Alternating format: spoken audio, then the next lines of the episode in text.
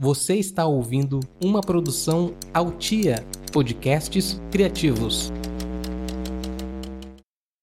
Esse programa é um jornal fictício que não tem compromisso algum com a verdade e que tem como único intuito propagar o caos da desinformação. Ele também pode conter gatilhos emocionais, então se você é uma pessoa ansiosa, deprimida, simplesmente fica abalado com a ideia de que todas as pessoas que você ama vão morrer, ouça por sua conta e risco, ou não ouça. Se você está ciente e deseja continuar, permaneça na linha após o choro do meu novo cachorro, o Moleno, porque esse é o som que eu tenho ouvido o dia inteiro nas últimas semanas, então vocês vão ter que escutar também.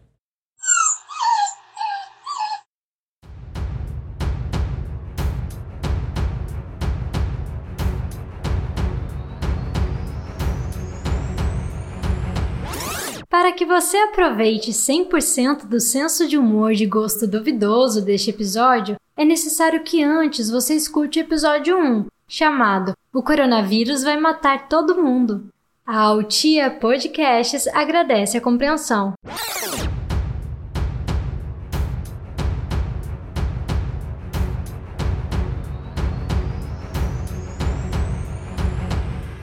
O caos instaurado é tão grande que no Brasil a pandemia já está em segundo plano, e o país já ultrapassou um milhão de casos de Covid-19. Mas como eu disse, isso está em segundo plano, então, assim como a população que não faz parte da meia dúzia de pessoas que está fazendo quarentena, nós vamos fingir que não tem nada acontecendo. Com a diferença de que não vamos para o shopping, e sim vamos dar atualizações sobre o fim do mundo que acontece junto ao caos da pandemia. Olá, sejam bem-vindos. Esse é o Bom Dia Estou Morrendo, versão 7 Pragas do Egito, e eu sou a Milena, eu sou apresentadora. Vamos a primeira notícia. Nova linhagem do vírus da Zika está em circulação no Brasil e pode originar epidemia, diz estudo. Cientistas detectaram em 2019 sequências genéticas de uma linhagem africana do vírus. Como ele nunca havia circulado no país, a maior parte da população não tem anticorpos para combatê-lo. Então, nós vamos ter que usar máscara, álcool em gel, repelente e recaixa elétrica para sair de casa. Eu não vou reclamar porque eu sempre achei recaixa elétrica um acessório muito legal e vamos para uma pequena pausa do nosso patrocinador oficial, o Produto Celso, sempre trazendo produtos de qualidade para os nossos ouvintes.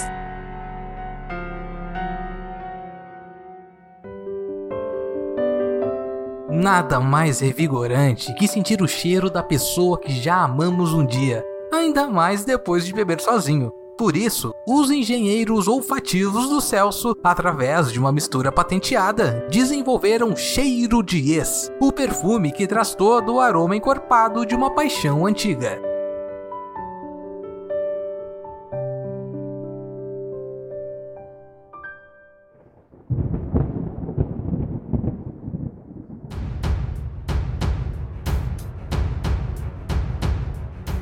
Médicos alertam para riscos da ivermectina no combate ao coronavírus. Remédio é muito usado para eliminar piolho e sarna, mas não tem eficácia comprovada contra a Covid-19. Especialistas expõem perigos do uso da medicação. Depois da cloroquina, a aposta da vez é a ivermectina, utilizada há décadas no combate de vermes e parasitas, como sarna e piolho.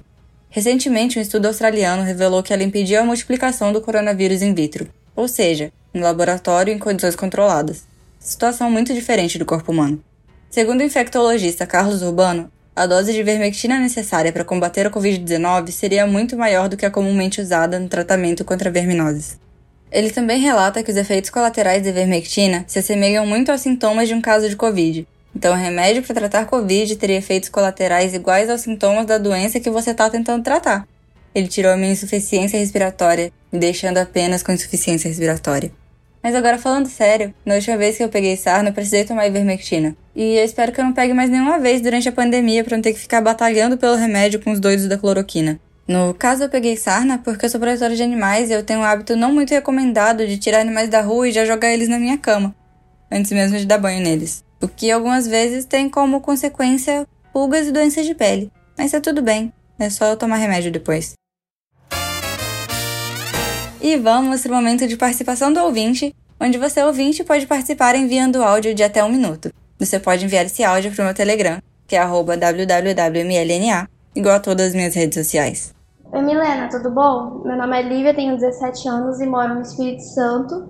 Eu queria saber o que, que você faz na quarentena para passar o tempo, porque assim, né?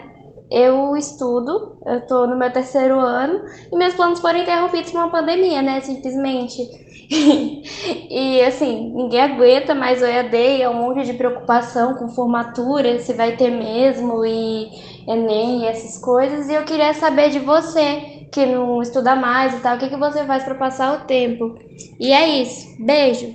Oi, Lívia, obrigada pelo áudio. Eu espero que em algum momento da sua vida você consiga se formar. E respondendo essa pergunta, antes da quarentena começar, eu meio que estabeleci na minha cabeça que a única meta disso tudo é literalmente sobreviver.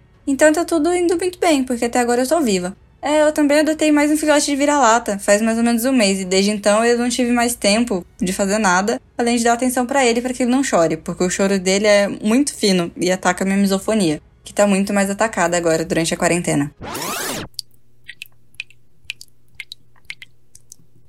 Misofonia é uma condição que provoca uma reação negativa aos sons. Em geral, barulhos e ruídos que não incomodam as demais pessoas. Batidas de lápis, latidos, espirros, pingos de água e outros ruídos que se repetem conseguem até mesmo levar o indivíduo a sentir pânico.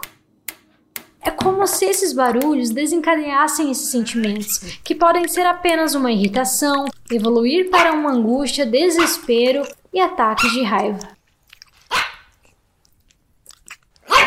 Eu também estava fazendo compra online para me distrair, mas aí aconteceu um pequeno acidente que foi meu dinheiro acabou. Aí eu tive que procurar outro hobby e agora tô fazendo lives na Twitch para me sentir menos sozinha.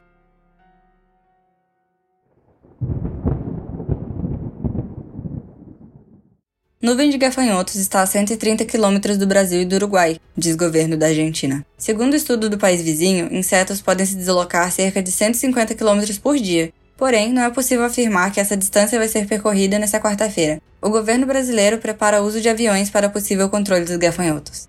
E se a Bíblia for um roteiro confiável, a praga logo depois da nuvem de gafanhotos será a piolhos, que coincidentemente podem estar desenvolvendo resistência a medicamentos devido ao uso indiscriminado de vermectina no tratamento de Covid-19. Lembra das pessoas carecas que acabei excluindo do exemplo no primeiro episódio do programa?